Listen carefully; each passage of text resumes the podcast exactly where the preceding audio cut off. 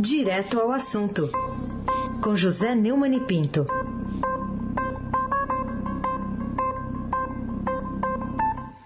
Neumani, bom dia. Bem-vindo de volta. Obrigado. Aysen Abac. Bom dia, Carolina Ercolim. Bom dia.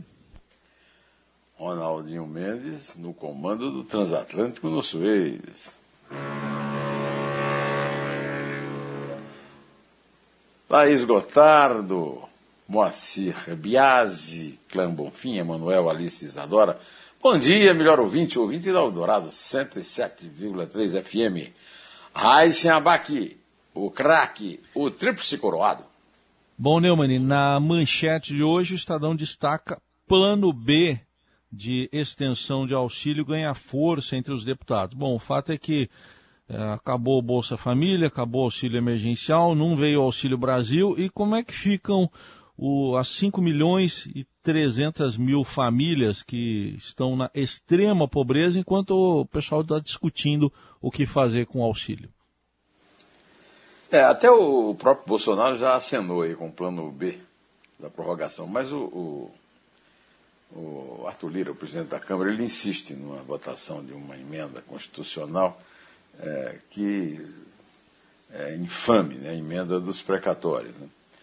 É, tenta manter vivo o, o plano A, para tirar do papel o tal do Auxílio Brasil. Tem nome de esmola e, e que é um, um, substituto um pouco aumentado da, da, da, Bolsa Família que acabou, né?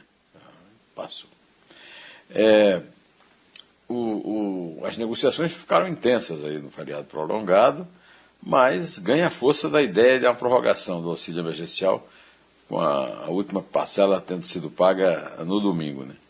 A PEC dos precatórios foi mandada ao Congresso com o objetivo de limitar o pagamento de dívidas judiciais e abrir espaço para o Auxílio Brasil, inicialmente de 300 reais, mas acabou sendo modificada para incluir a mudança na forma de cálculo do teto de gastos a regra que limita o, o crescimento das despesas do governo, que abriria espaço para os gastos bem maiores.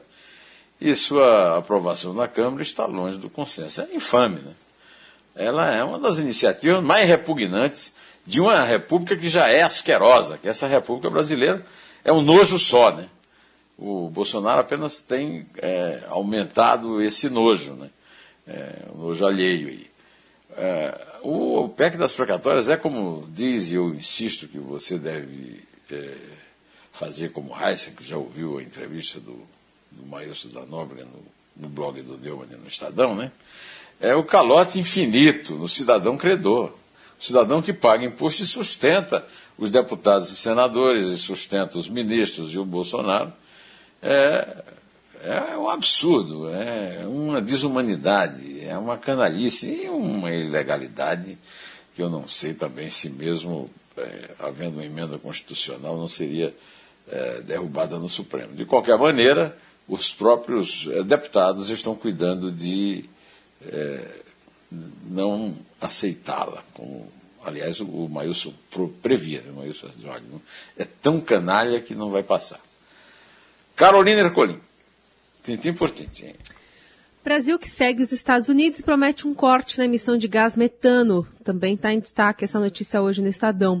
Esse recuo, pelo menos até agora, sem aplicação prática do governo federal na direção econômica do carbono zero, você acha que deve bastar aí para reconquistar essa supremacia perdida pelo Brasil na questão ambiental? É, o Brasil está vivendo um isolamento internacional inédito na história, né? E aí, por causa do Bolsonaro, cuja gestão né, é, entrou lá na. Ele não foi a culpa do crime com medo de levar pedradas. Pedradas. É, houve ali aquele negócio lá em Roma do estrume, que realmente não é de muito bom gosto, mas pedradas previstas pelo vice, que também não foi, lá em a Glasgow, na Escócia. Né? Mas o Brasil tem anunciado, sem nenhum pronunciamento nesse sentido, do próprio Bolsonaro, uma aliança ali com a agenda americana para aumentar os esforços contra o aquecimento eh, global. Assumiu novos compromissos ambientais, como o corte pela metade nas emissões de gases de estufa e redução de 30% na liberação do metano, é, que é uma, uma meta anunciada por 100 países né, é, para 2030. é, já depois do governo Bolsonaro, mesmo que ele venha a ser reeleito. Né? O alinhamento aos Estados Unidos não é novidade. A diferença é que a, a, a, a Casa Branca de Joe Biden, que busca protagonismo na luta contra a crise climática depois de quatro anos de Donald Trump, que minimizava o problema, né? É, não, nunca foi assim a paixão da vida do Bolsonaro. Aliás, o Estadão tem uma boa matéria hoje sobre a sobrevivência do trumpismo nos Estados Unidos. A avaliação dos, dos negociadores internacionais e ambientalistas é de que, sem Trump e diante da importância econômica dos Estados Unidos para a economia brasileira, o Brasil não vai conseguir manter essa postura declaradamente negacionista, sob o risco de ter graves prejuízos econômicos nessa hora que está anunciando restauração da economia com a, com a, a pandemia mantendo ainda níveis de 300 mortos por dia, que são níveis terríveis, mas que sejam, estão muito longe de ser aqueles pontos máximos a que chegamos. Né? Ah, o Brasil teve sempre uma grande, um grande protagonismo na área ambiental, mas chegou a Escócia sob desconfiança internacional por causa do desmato da Amazônia, da resistência ao diálogo sobre a floresta com as nações desenvolvidas. Né? É, mais de 100 países assinaram esse compromisso aí é, em relação ao metano, o Brasil aderiu, né? E o problema é que falta ao Brasil o mínimo de credibilidade. O desgoverno Bolsonaro mente tanto que não dá para acreditar em nada, pois os atos noticiados no mundo inteiro comprovam o contrário. Fica a constatação de que o Brasil perdeu o protagonismo e agora é párea também na política ambiental. Aí se abaque, finalista da da Libertadores da América. Hum, pela segunda não, não, vez consecutiva. Não sou eu, não sou eu. É, o Neumann, vamos voltar aqui para a política interna, falar agora do PSDB, que está lá em processo de prévias. Hoje o Estadão traz uma reportagem mostrando uma derrota para o governador João Dória, que foi a decisão da direção do partido de excluir 92 filiados de São Paulo nessa votação das prévias. Como é que você analisa as consequências disso para o processo eleitoral?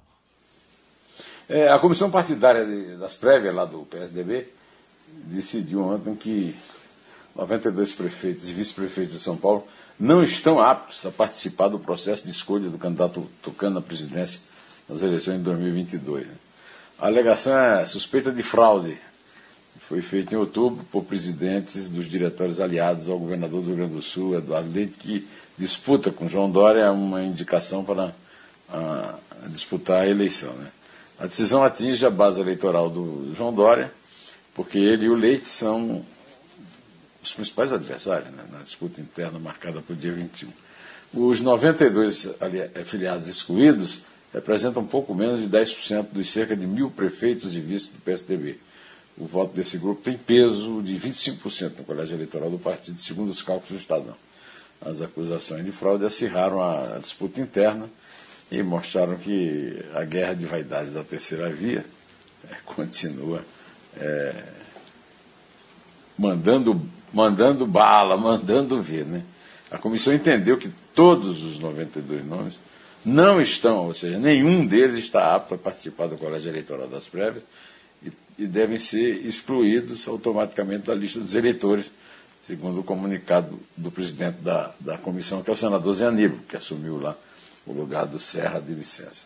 O PSDB segue a passos céleres para a completa desimportância política no cenário político brasileiro. O oportunismo e a vaidade exagerada de seus dirigentes construíram a própria falência, sem participação relevante da extrema-direita, que ocupou seu lugar no discurso contra o PT e contra a corrupção. Apesar de praticá-la, no caso da extrema-direita. Né? Carolina Ercolim, tintim por tintim. O Neumann, o MDB vai lançar a candidatura da Simone Tebet né, ao Planalto, da senadora, esse mês. É, queria que você falasse um pouquinho desse efeito, o que, que deve ter é, a partir dessa providência na possibilidade de sucesso da chamada terceira via no pleito de outubro. É, a cúpula do MDB é, lançou a senadora Simone Tebet, do Mato Grosso do Sul, como pré-candidata à sucessão do presidente Jair Bolsonaro na eleição de 22. O partido e Tebet já discutiam há meses essa possibilidade, mas ela queria aguardar o fim da comissão parlamentar de inquérito da Covid para tornar públicas as articulações políticas. É, Tebet, é, é, ela não era membro, não, havia mulheres. O, o colégio de líderes da Câmara, sob a liderança de Arthur Lira, o presidente da casa, era absolutamente machista e não tinha mulheres. Mas o presidente da CPI as acolheu e Tebet teve uma atuação brilhante, uma atuação efetiva, e até agora é a única mulher que se apresentou para disputar a, a presidência, integrando um grupo de desafiantes que, da chamada Terceira Via, o Palácio do Planalto. O deputado Baleia Rossi, que é o presidente do MDB, disse que o anúncio do nome dela será feito ainda este mês, mas a data não está fechada. Vamos oficializar sim, disse o, o Baleia, o Estadão. É, Simone tinha pedido para aguardar o fim da CPI apenas para não confundir os temas. A ideia amadureceu muito dentro do partido. Já existe um, hoje um apoio muito grande para o lançamento da pré-candidatura. Simone é um excelente candidato, especialmente depois que o país inteiro a viu atuando na CPI da Covid do Senado com muita seriedade, com muita competência com muita eficiência, com muita independência. Agora, o partido não ajuda. E ninguém pode se escorar no muro da vaidade, como dizia, como disse o Paulo Artum, segundo a coluna do Estadão de, que está sendo publicada hoje. Né? Na verdade, o que mata a terceira via é a vaidade, é o excesso de candidatura. Né? É, é preciso já a essa hora que o eleitor receba o recado de que existe uma unidade na terceira via. Agora, não existe, então o recado não pode ser dado. É, Raíssa Abac. Raíssa Abac é, é o craque, né? Bom, o Neumann, outro assunto aqui é. A, o presidente já voltou para o Brasil, mas tem a agenda, a última agenda dele na Itália. Ele teve com o líder lá da extrema-direita, o Salvini, fez uma homenagem aos pracinhas. Enfim, uma análise sua desses últimos momentos do presidente Bolsonaro na Itália. É, o Bolsonaro confundiu John Kerry, né, o, o chefe da negociação americana, no, na Conferência do Clima, né, com Jim Carrey, o ator, o cômico, né, que fez aqui papel, por exemplo, num filme muito famoso e muito engraçado, o Debbie e Lloyd. Né. Vai ver ele quer entrar na, na, entrar na fita, né?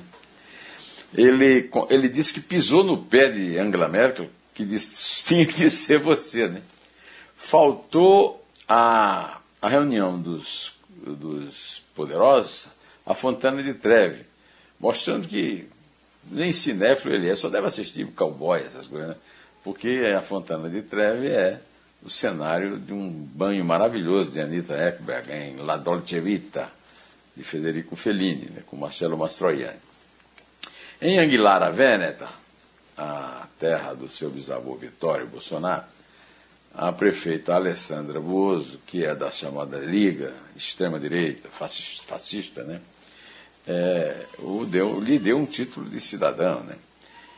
Mas a prima distante dele, Janina Bolsonaro, com Z, recusou o convite para almoçar com ele. Aos 63 anos de idade, ela é vacinada se disse simpática a todas as causas que o primo distante abomina no seu desgoverno brasileiro. É, essa solenidade, é, Carolina, foi realizada na Praça Mateota. É, recentemente eu li um livro genial, é, M, é, O Filho do Século, de Antônio Scurati, em que ele conta com detalhes o capítulo do, do martírio do grande líder socialista Matteotti, primeiro atentado terrorista é, do fascista Benito Mussolini.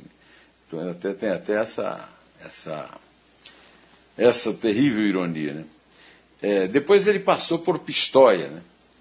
É, e, e, em Pistoia tem um cemitério dos pracinhas brasileiros. Ele desonrou a memória dos, dos pracinhas brasileiros, levando lá o, o Matteo Salvini, que é saudosista fascista e que mostrou ser um, um bom companheiro na ignorância e na má-fé do Bolsonaro.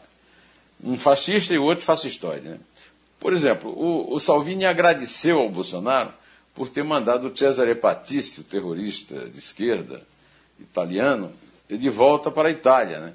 Acontece que a extradição que foi concedida pelo Lula, com pressão do Zé Disseu, do, do, e do Tasso Genro, e que inclusive terminou levando ao Supremo o Luiz Roberto Barroso, foi, é, foi anulada pelo Michel Temer, não foi pelo Bolsonaro.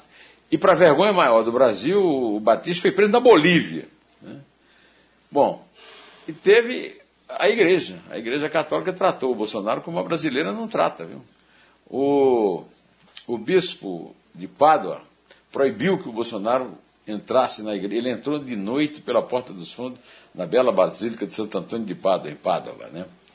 É, o, o, em Anguilar a Veneta, o, o, o bispo Fausto Tardelli é, simplesmente é, negou-se a celebrar uma missa que ele tinha encomendado.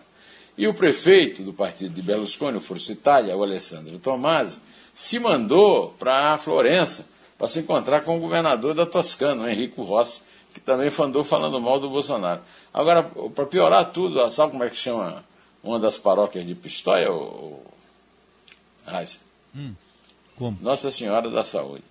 É, por essas e por outras é que o, o, o Bolsonaro foi chamado incapaz pelo Financial Times e, e a nossa colega é, é, Eliane Cantanhede escreveu um belo artigo hoje sobre essa, toda essa série de vexames, o rei dos vexames. Carolina Ercolim, tintim por tintim.